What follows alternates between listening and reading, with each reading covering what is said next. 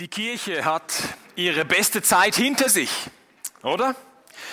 Ein gutes Bild dafür ist doch diese Kirche im Reschensee im Südtirol. Nur noch der Turm, der ragt aus dem Wasser heraus und ähm, wie so ein Symbol für vergangene Zeiten. Irgendwann, früher mal, war dort Betrieb in dieser Kirche, da war was los, aber jetzt ist das Kirchengebäude komplett von Wasser bedeckt, nur der Turm ragt ebenso noch heraus. Unbrauchbar.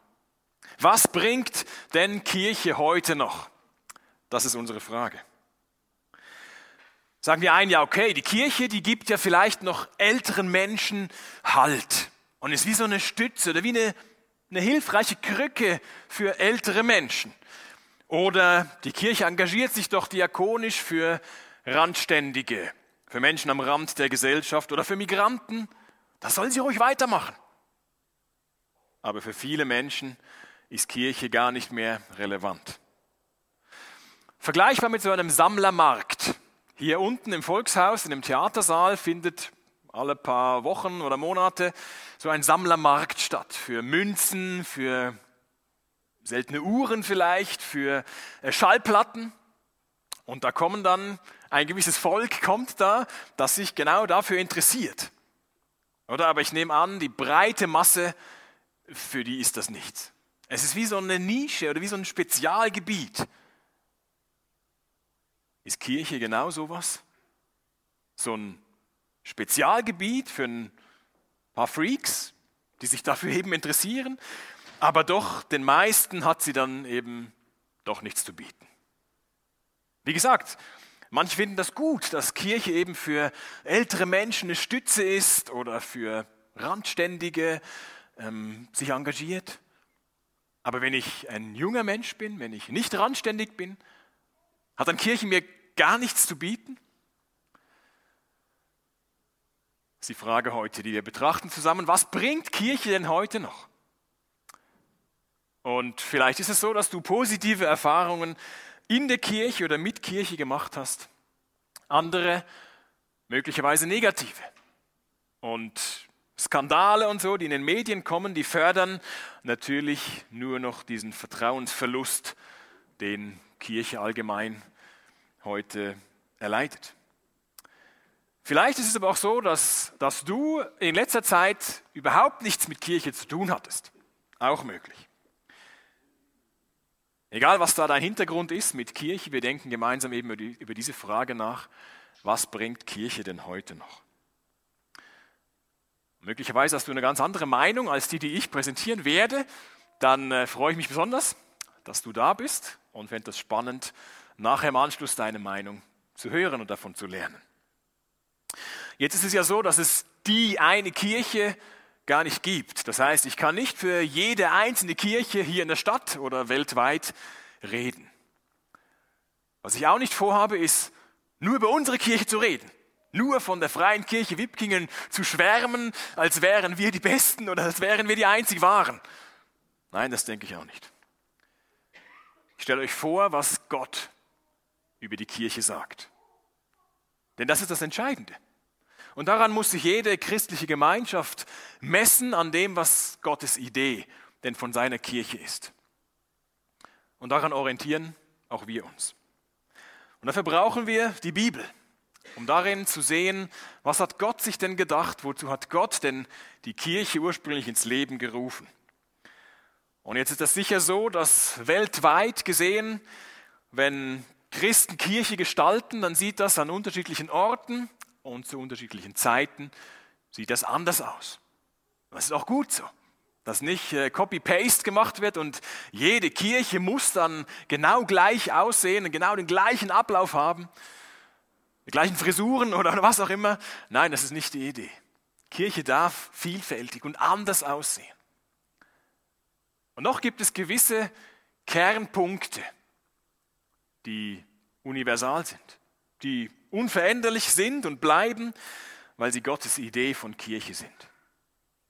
Auf diese Frage, was bringt Kirche heute noch, werde ich vier Antworten geben. Erstens tiefe Gemeinschaft. Zweitens gute Werte. Drittens gesunde Identität. Und viertens echte Hoffnung. Das ist das, was Gottes Idee von seiner Kirche ist. Nicht nur ganz am Anfang, sondern durch die Jahrhunderte, durch die Jahrtausende hindurch bis 2023 ist das seine Idee von Kirche. Wir starten mit dem ersten tiefe Gemeinschaft. Über diese erste Kirche, wie sie in der Bibel beschrieben wird, wird Folgendes ausgesagt. In der Apostelgeschichte, wo eben die Kirche oder der Start dieser christlichen Bewegung beschrieben wird, im Neuen Testament steht Folgendes. Apostelgeschichte 4, 32. Die ganze Schar derer, die an Jesus glaubten, hielt fest zusammen. Sie waren ein Herz und eine Seele. Nicht ein einziger betrachtete irgendetwas von dem, was ihm gehörte, als ein persönliches Eigentum. Vielmehr teilten sie alles miteinander, was sie besaßen. Wow, so in, in einem Vers komprimiert, was diesen ersten Christen wichtig war, wie sie zusammen gelebt haben. Wir kennen das bis heute, diesen Ausdruck, ein Herz und eine Seele. Das sagen wir für zwei dicke Freunde, oder? Sagen wir, hey, die sind wie ein Herz oder die sind ein Herz und eine Seele. Und so stark waren die Beziehungen, die diese erste Kirche damals hatte. Eine richtig gute Freundschaft. Kann man sich fragen, woher kam das? Wieso hatten sie so eine tiefe Gemeinschaft? Es lag nicht daran, weil sie nett waren oder sich alle ein bisschen Mühe gegeben haben, dass es halt irgendwie gut ist. Nein, ich glaube, es hängt damit zusammen, das Geheimnis lag darin, weil Jesus versprochen hatte, wo zwei oder drei in meinem Namen zusammen sind oder versammelt sind, da bin ich in ihrer Mitte. Die Christen trafen sich im Namen von Jesus oder wegen Jesus weil sie ihn zusammen feierten und mehr über ihn erfahren wollten. Und deshalb hat er sein Versprechen eingelöst und hat gesagt, dort bin ich. Und ich bin überzeugt, er hat dieses, diese Liebe untereinander, diese tiefe Gemeinschaft geprägt. Das lag nicht an den tollen Leuten, sondern an dem, warum sie sich getroffen haben und dass Gott sich dazu gestellt hat. Jesus war in ihrer Mitte. Durch seinen Heiligen Geist. Den hat er allen versprochen, die an ihn glauben. Wie so ein zusätzliches Organ stelle ich mir das manchmal vor, dass Gott denen gibt, die an ihn glauben, die mit ihm leben und die eine wertvolle Unterstützung bieten oder der, dass eine wertvolle Unterstützung dafür ist, eben mit diesem Gott zu leben. Jetzt die Folge, die sie damals gelebt haben in dieser tiefen Gemeinschaft oder die daraus erfolgte, das war, dass sie alles miteinander geteilt haben. Sie haben ihren Besitz nicht sich daran geklammert und das anderen vorenthalten, die weniger hatten, sondern wenn es nötig war, haben sie etwas verkauft oder mit anderen geteilt und weitergegeben. Ganz, ganz großzügig. Es ist genau dieses, dieser Punkt, nicht so, dass das Kirchen zu allen Zeiten so machen müssten. Aber was auch wir machen wollen, ist, diese tiefe Gemeinschaft zu leben. Indem dass wir Interesse zeigen aneinander. Indem dass wir nicht hier reinlaufen am Sonntag und unseren Platz suchen und links und rechts gebe ich nichts an, sondern wir können diese tiefe Gemeinschaft fördern, indem dass wir Annahme leben, Interesse zeigen aneinander, nachfragen, wie vielleicht die Operation verlaufen ist. Vielleicht dann bei jemandem, der eben nicht da ist. Und danach fragen, wie die Prüfung lief, weil wir vielleicht die Woche oder vor zwei Wochen darüber geredet haben und das dann nicht einfach vergessen ging, sondern das noch wissen, ja, die war doch jetzt am 10.3. zum Beispiel. Dann sehe ich den oder diejenige heute wieder und frage nach, wie das lief. Oder das Vorstellungsgespräch. Wir haben Kleingruppen, die sich treffen. Hauskreise nennen wir die. Und dort wird nochmal mehr von dieser tiefen Gemeinschaft gelebt, wo wir füreinander da sein können in guten Zeiten und in schlechten Zeiten. Einsamkeit ist so ein großes Thema unserer Zeit. Oder obwohl wir uns breit vernetzen können und mit der ganzen Welt im Kontakt sein können, sind doch viele Leute, auch in unserer Stadt, einsam. Es braucht, glaube ich, einen Schritt, um das erstmal zuzugeben, aber Statistiken belegen das. Und wir können davon lesen immer wieder oder hören davon. Einsamkeit ist auch hier in Zürich ein großes Thema. Man vielleicht den Tag durch schon mit Leuten zu tun hat, Leuten begegnet, aber das eben dann doch nicht tiefer geht. Kirche hat da echt was zu bieten gegen die Einsamkeit. Dann gibt es aber eben auch so negative Erfahrungen, dass jemand sagt, ja, in so einer christlichen Gemeinschaft ist es mir irgendwie zu eng. Da wird dann nachgefragt, ja, wie geht's dir oder, oder wo warst du vielleicht? Das ist mir irgendwie zu eng. Und außerdem sind die Menschen da auch nicht besser. Hintenrum wird er vielleicht doch schlecht über mich geredet. Ja, es ist nicht alles Friede, Freude, Eierkuchen, auch bei uns nicht. Und darum, das klappt nicht automatisch. Und darum gibt es eben in der Bibel auch diese Stellen, die das ernst nehmen und wahrnehmen. Und dann eben Aufforderungen kommen wie, achtet aufeinander, dreht euch nicht um euch selber, nehmt einander an und versöhnt euch wieder, auch nach dem Streit. Wir müssen nicht so tun, als wäre immer alles heile Welt. Aber Gott will uns helfen, dass wir ihn widerspiegeln und seine Liebe hier präsent ist und, und erfahrbar ist und spürbar wird. Die Lösung ist nicht, es lockerer zu nehmen mit, mit der Bibel und mit Jesus, das Ganze nicht so ernst zu nehmen. Das ist nicht die Lösung, dass tiefe Gemeinschaft wächst, sondern die Lösung ist, in die Bibel reinzuschauen und sich noch mehr an Jesus zu klammern und zu halten und von seiner Liebe zu zu lernen, wie er mit anderen Menschen umgegangen ist und sich an ihm zu orientieren. Und so mit Gottes Hilfe tiefe Gemeinschaft zu erleben. Das ist das Erste, was Kirche heute noch zu bieten hat. Das Zweite, was Kirche heute noch bringt sozusagen, sind gute Werte. Gute Werte. Hier gibt es keinen Unterschied mehr zwischen Juden und Griechen, zwischen Sklaven und freien Menschen, zwischen Mann und Frau.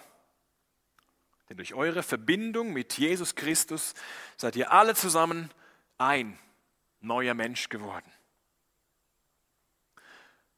Da sind damals in diesen Kirchen, eben hier in, in Galatien, in der heutigen Türkei, da sind, da sind Welten aufeinander geprallt. Menschengruppen, die sonst nichts zu tun hatten miteinander in der Gesellschaft.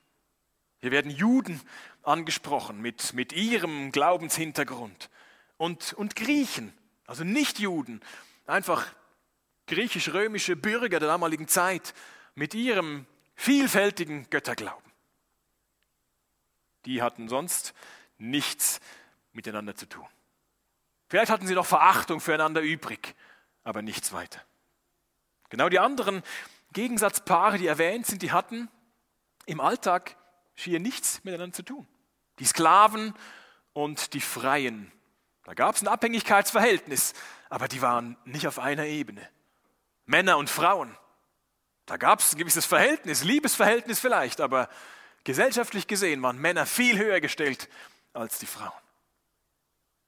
Und jetzt, jetzt treffen die sich, jetzt lernen diese den Glauben an Jesus kennen und treffen unfreiwillig in der Kirche aufeinander. Was jetzt? Apostel Paulus stellt klar, hier gibt es keinen Unterschied mehr. Denn durch eure gemeinsame Verbindung mit Jesus seid ihr zusammen ein neuer Mensch geworden. Das heißt, jeder ist gleich viel wert. Jeder hat die gleichen Rechte, unabhängig von seiner Kultur oder Rasse, unabhängig von sozialer Stellung, unabhängig von seinem Geschlecht. Die Männer die bleiben Männer.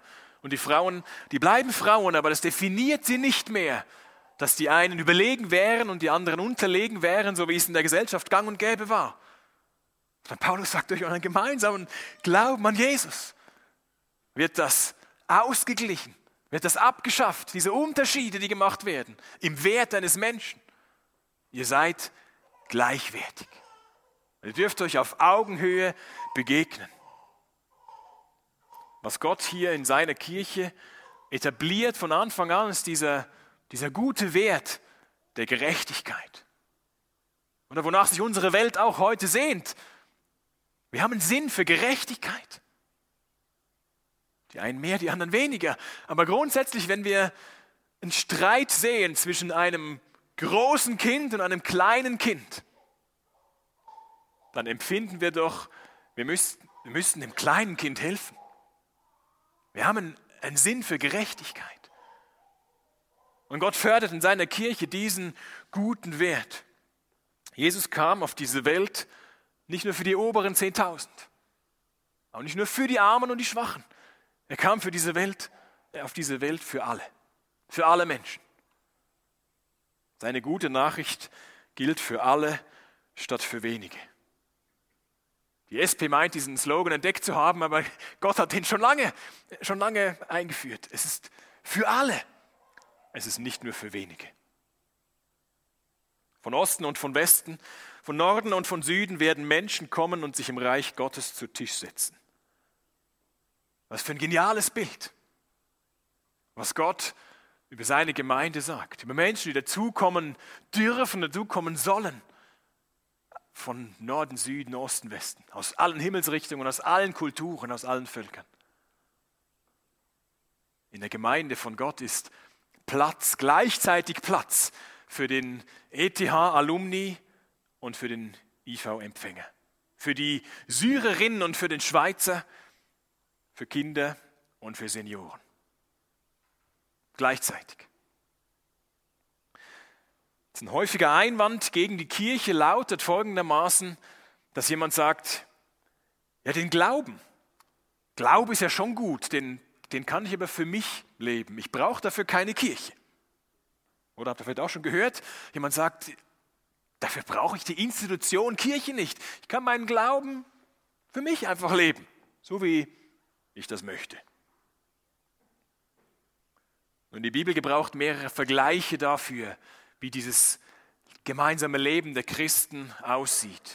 Mehrere Bilder, wie Gott Kirche sieht. Zum Beispiel das Bild der Familie. Ihr seid jetzt also nicht länger Fremde ohne Bürgerrecht, sondern seid zusammen mit allen anderen, die zu seinem heiligen Volk gehören, Bürger des Himmels. Ihr gehört zu Gottes Haus, zu Gottes Familie.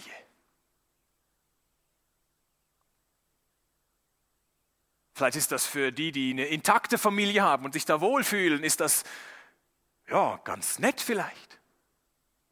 Was war das damals und heute für eine wertvolle Nachricht für die, die eben aus kaputten Familien stammen? Oder die nicht mehr wissen, wo sie hingehören, weil sie fliehen mussten, weil sie ein schlechtes Zuhause hatten. Und dann zu hören, du kannst zu Gott nach Hause kommen. Du kannst da Familie erleben. Du bist willkommen. Was für ein hoher Wert, den Gott da setzt, was für ein guter Wert, den er setzt. Eine Familie, die hält zusammen, statt dass jeder sein eigenes Ding macht. Andere Vergleiche neben der Familie im Neuen Testament sind das Gebäude, was wir vorhin gehört haben da im, in der Lesung, oder der Körper. Damit wird die Kirche von, von Gott verglichen. Jetzt ist das so, dass ein einzelnes Auge noch keinen Körper bildet und ein einzelner Backstein, der macht noch kein Gebäude aus. Erst mehrere Teile zusammen, erst alle Körperteile miteinander bilden den Körper. Erst mehrere Backsteine zusammen ergeben ein Gebäude. Alleine Glauben ergibt keinen Sinn.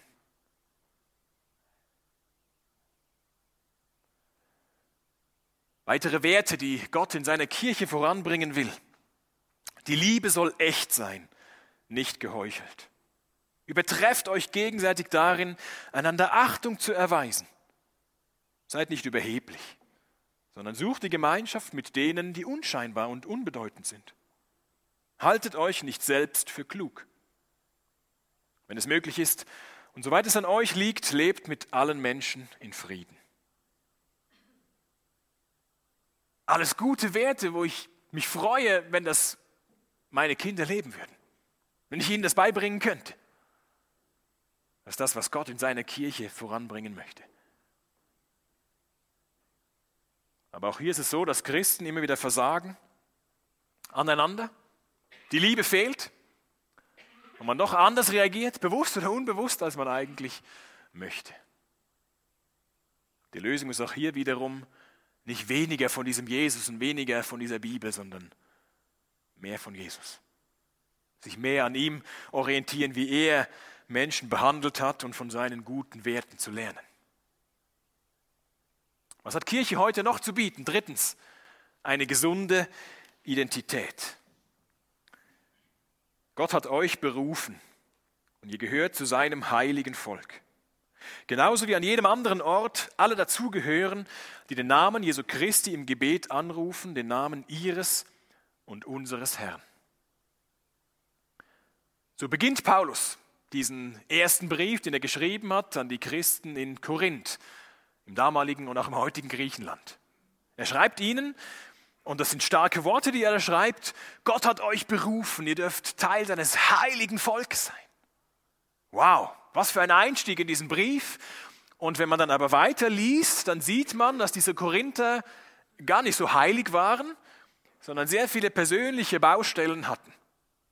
Die haben äh, keine Rücksicht genommen aufeinander, die haben äh, sich äh, gegenseitig runtergemacht, die war, fanden, die einen hielten sich für besser und die anderen nicht und die haben Parteien gebildet innerhalb der Kirche, viele Baustellen.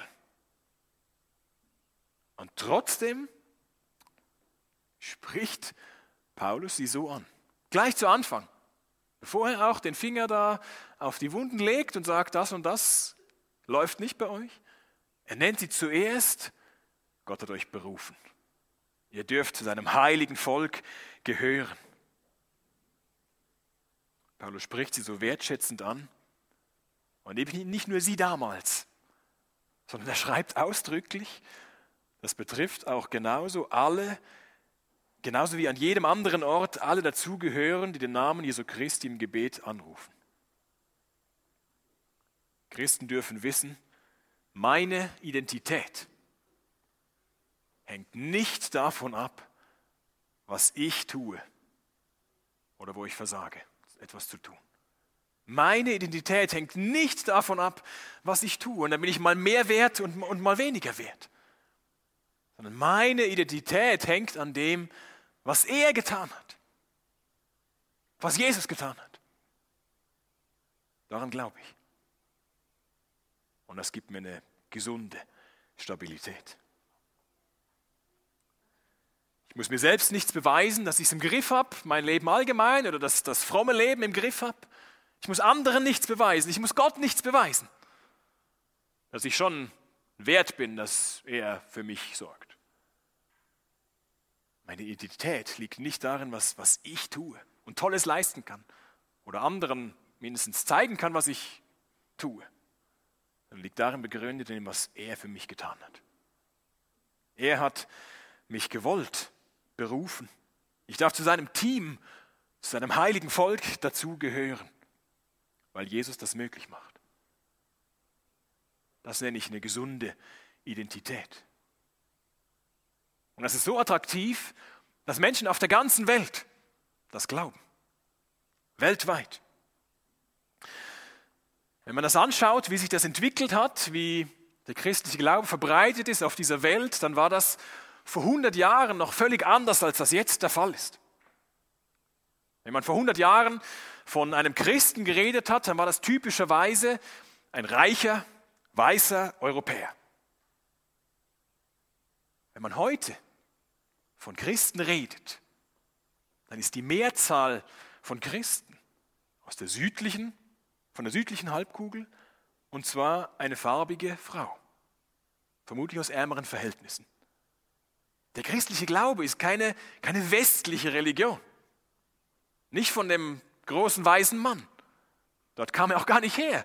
Er kam aus dem Nahen Osten, ist dort entstanden, hat sich ausgebreitet bis heute weltweit. Der typische Christ, die typische Christin von heute ist eine ärmere Frau, farbige Frau aus dem globalen Süden. Jetzt, wenn wir uns anschauen, finde ich sehr interessant, wo denn die Anhänger der großen Weltreligionen leben. Dann sehen wir hier auf dieser Weltkarte, versuche ich das zu zeigen. Seht ihr diesen roten Punkt? Okay, also hier Indonesien, das bevölkerungsreichste oder muslimische, der Anteil der Bevölkerung mit muslimischem Hintergrund ist in Indonesien am größten. Und die muslimische Weltbevölkerung, die lebt hier in einem relativ schmalen Streifen von Südostasien über den Mittleren Osten in Nordafrika. Circa 95 Prozent der Muslime leben in diesem relativ schmalen Streifen. 90 Prozent der, das waren 90 Prozent, excuse, 90 Prozent der Muslime leben in diesem Streifen. 95 Prozent der Hinduisten leben hier in Indien und andere angrenzenden Ländern. 90 Prozent der Buddhisten, Anhänger des Buddhismus, leben hier in Asien, Südostasien. Relativ kleines Gebiet. Wenn wir uns anschauen, wie der christliche Glaube auf dieser Welt verbreitet ist, dann sehen wir, dass 25 Prozent der Christen hier in Mittel- und Südamerika leben. Wiederum 25 Prozent sind in Europa zu Hause. Gut 20 Prozent in Afrika. 15 Prozent steigend in Asien und circa 10 Prozent, 12 Prozent in Nordamerika. Also die Verteilung ist völlig anders im Vergleich der Weltreligionen, wo die Anhänger der verschiedenen Religionen leben. Daran ist ersichtlich, der christliche Glaube ist kulturell am flexibelsten. Oder der, der Indonesier, der Christ wird, der darf Indonesier bleiben. Der wird gewisse Dinge vermutlich wird er nicht mehr tun, die er vorher tat. Aber er, er muss kein weißer Europäer werden oder sich dem angleichen. Und die Malawierin, die zum Glauben an Jesus kommt, die wird gewisse Dinge ihres angstmachenden Volksglaubens wird sie nicht mehr tun, weil sie erlebte, dass Jesus sie befreit hat. Aber sie kann eine Malawierin bleiben. Der christliche Glaube ist weltweit verbreitet und kulturell am flexibelsten. Ich denke, das hängt damit zusammen mit dieser gesunden Identität, dass unser Wert nicht daran hängt, was wir für Leistungen, für fromme Leistungen bringen, sondern was Jesus getan hat, was Gott uns zuspricht. Jetzt kann man einwenden, ja gut, diese ersten drei Punkte, die Gemeinschaft und die Werte und eben diese Identität. Das kann ich alles auch ohne Kirche haben. Die Gemeinschaft kann ich in meinem Sportverein haben oder in meinem sonstigen Club haben. Und die, die Werte und die Identität, die hole ich mir durch ein gesundes Selbstvertrauen, durch einen gesunden Menschenverstand. Der Humanismus liefert mir auch gute Werte. Ich brauche dafür die Kirche doch nicht. Noch der letzte Punkt, was Kirche heute bringt, echte Hoffnung. Und ich überzeugt bin, die kann ich mir ohne die Botschaft, die die Kirche vermitteln darf, die kann ich mir selber einfach nicht einimpfen oder geben. Jetzt, wie kann die Kirche Hoffnung geben in unserer unsicheren Zeit? Eben durch ihre Botschaft. Gepriesen sei Gott, der Vater unseres Herrn Jesus Christus. In seinem großen Erbarmen hat er uns durch die Auferstehung Jesu Christi von den Toten ein neues Leben geschenkt. Wir sind von neuem geboren und haben jetzt eine sichere Hoffnung. Woher kommt diese Hoffnung? Drei kurze Gedanken dazu, woher diese Hoffnung kommt. Erstens kommt diese Hoffnung durch Gottes Erbarmen. Wer barmherzig ist, der nimmt sich der Not von jemand anderem an. Oder der nimmt wahr, dass da ein Problem ist, dass dann eine Not vorliegt. Und wer barmherzig ist, der nimmt sich der Not dieses anderen an. Gott kümmert sich um unsere Not. Ihn lässt es nicht kalt, wenn er diese Welt sieht, unsere Not, die darin besteht, dass wir anders leben, als dass er uns designt hat, als dass er das Leben gedacht hat. Alle sind schuldig geworden und spiegeln nicht mehr die Herrlichkeit wider, die Gott dem Menschen ursprünglich verliehen hatte. Wir sind eigentlich geschaffen, eigentlich gedacht für ein unbeschwertes Miteinander mit Gott und mit anderen Menschen. Aber wir kriegen das doch so oft einfach nicht hin. Wie schnell verletzen wir jemanden mit unseren Worten oder wir vergöttern unsere Karriere, unsere Familie, irgendetwas anderes und rücken den eigentlichen Gott in den Hintergrund, der uns das Leben gegeben hat, damit wir ihn groß machen und nicht uns selbst. Wie oft vergleichen wir uns mit anderen Menschen? Entweder, es gibt zwei Möglichkeiten, die dann rauskommen. Entweder wir fühlen uns besser, weil wir besser sind als, als die anderen. Oder wir fühlen uns viel schlechter, weil wir einfach viel schlechter abschneiden als der andere. Und gehen in so eine Minderwertigkeit rein. Oder in den Stolz rein, weil wir ja besser sind als die anderen. Aber das beides nicht, beides nicht gesund. Wir häufen vor Gott einen Berg an, an, an Schulden, den wir selbst niemals abarbeiten können. Wir entfernen uns selbst von Gott, ohne Chance darauf, dass sich das in diesem Leben oder im Leben danach ändern würde. Das heißt, wir befinden uns eigentlich in einer aussichtslosen Lage. Wäre da nicht Gottes Erbarmen? Es gibt Hoffnung bei ihm. Zweitens durch die Auferstehung Jesu Christi von den Toten. Denn Jesus starb am Kreuz für unsere Schuld. Dass er auferstanden ist, dass wir an Ostern feiern, dass er auferstanden ist, das ist wie der Stempel da drauf, dass das gültig ist, dass sein Tod nicht umsonst war, sondern er sich geopfert hat für Menschen, die Sünder sind. Und das gilt für uns, wenn wir das glauben und zugeben, ich bin ein größerer Sünder, als ich je gedacht hätte. Aber Jesus liebt mich mehr, als ich je gehofft hätte. Doch Gottes Erbarmen ist unbegreiflich groß. Wir waren aufgrund unserer Verfehlungen tot, aber er hat uns so sehr geliebt, dass er uns zusammen mit Christus lebendig gemacht hat. Ja, es ist nichts als Gnade, dass ihr gerettet seid. Glaubst du das? Dann verspricht Gott dir drittens die Hoffnung. Die Hoffnung auf ein neues Leben. Und dieses neue Leben beginnt hier und jetzt, sobald wir uns ihm anvertrauen. Mit einem ehrlichen Gebet, mit ehrlichen, einfachen Worten ihm sagen, so und so sieht mein Leben aus brauche dich. Vergib mir. Ich will mit dir leben. Und ich glaube, ich glaube, dass ich nichts zu bieten habe, was mich vor dir gerecht macht, was mich wieder in die Beziehung zu dir zurückbringt. Ich glaube, dass ich bisher auf das Falsche gesetzt habe. Ich glaube, dass Jesus kam und sein Leben gab für mich.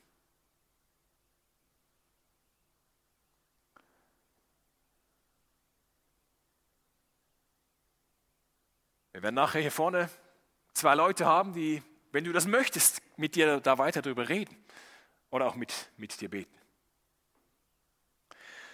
Die Botschaft, die die Kirche anzubieten hat, ist nicht, sei ein guter Mensch und gib dir Mühe. Nein, die Botschaft der Kirche heißt, Jesus ist der gute Mensch.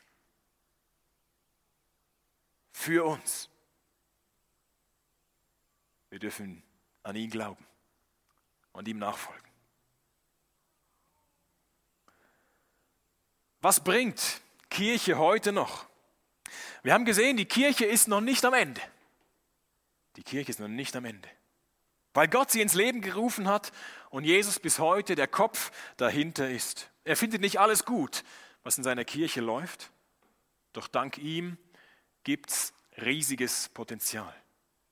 Nicht nur für ein paar Freaks, die sich halt irgendwie dafür noch interessieren. Nein, für jeden Menschen auf dieser Welt hat Gott etwas zu bieten, nämlich tiefe Gemeinschaft, gute Werte, eine gesunde Identität und echte Hoffnung und noch so vieles andere mehr. Da bin ich dabei. Du auch? Ich bete.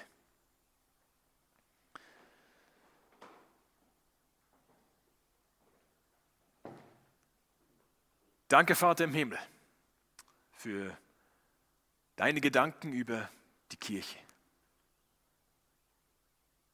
Du hast gute Gedanken, gute Ideen. Und es läuft oftmals anders. Aber das Potenzial ist da, weil du selbst Herr von deiner Kirche bist. Wir bitten dich, dass du uns hilfst hier als Kirche zu leben, wie es, dir gefällt. Dass wir neue willkommen heißen, dass wir selber ehrlich sind vor dir und voreinander, im Glauben dich mehr entdecken, sehen, wie du uns segnest und wie hier etwas spürbar ist davon, dass du in unserer Mitte bist, mit deiner Liebe, deiner Gnade, deinen guten Werten. Danke für jeden, der heute Morgen hier ist.